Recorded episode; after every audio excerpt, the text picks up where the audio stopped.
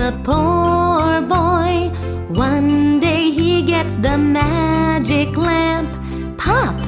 A big genie comes out of the lamp.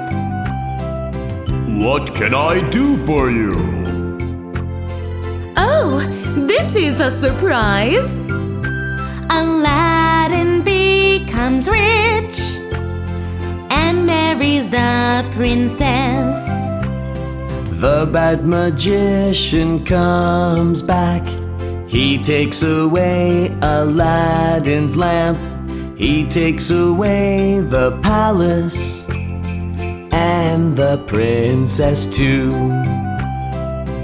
Let's drink together. Oh, the magician falls asleep. Wow, Aladdin gets the lamp and everything back again.